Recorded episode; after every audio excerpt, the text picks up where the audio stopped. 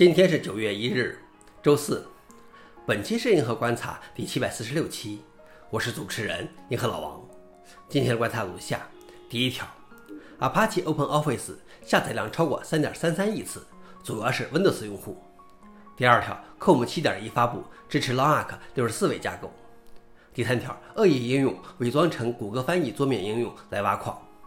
下面是第一条，Apache OpenOffice 下载量超过三点三三亿次。主要是 Windows 用户。虽然 Apache OpenOffice 开源办公套件的发展几乎停滞不前，而 LibreOffice 一直在提供更现代的特性和功能。有趣的是，人们仍然在继续下载和使用 OpenOffice。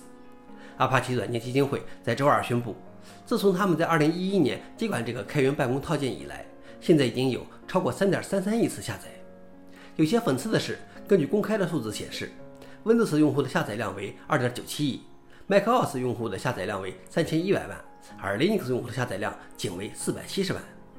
另外，在二零二零年，他们庆祝了下载三亿次，也就是说，前十年平均每年有三千万次下载，而最近两年平均一千六百万次下载。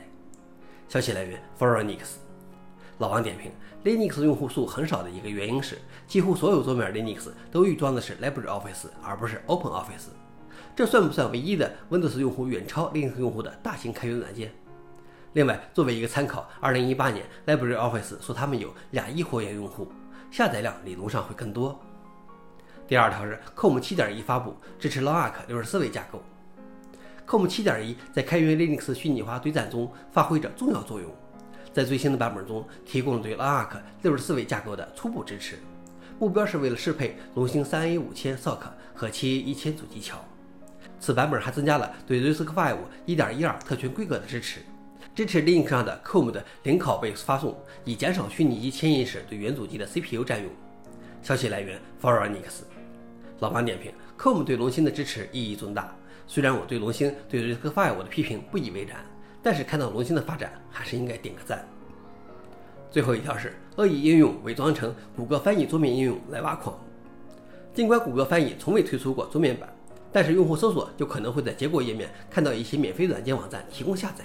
IT 安全组织 CPR 发布了一份报告，称其发现了隐藏在看起来合法的应用背后的加密挖掘恶意软件活动。这些欺诈程序包括桌面版的谷歌翻译、Yandex 翻译、微软翻译、有头比 Music 等等。消息来源：Checkpoint。老王点评：虽然我们肯定不会从第三方下载来源不明的这种所谓的官方应用，但是真有大量的用户会去下载。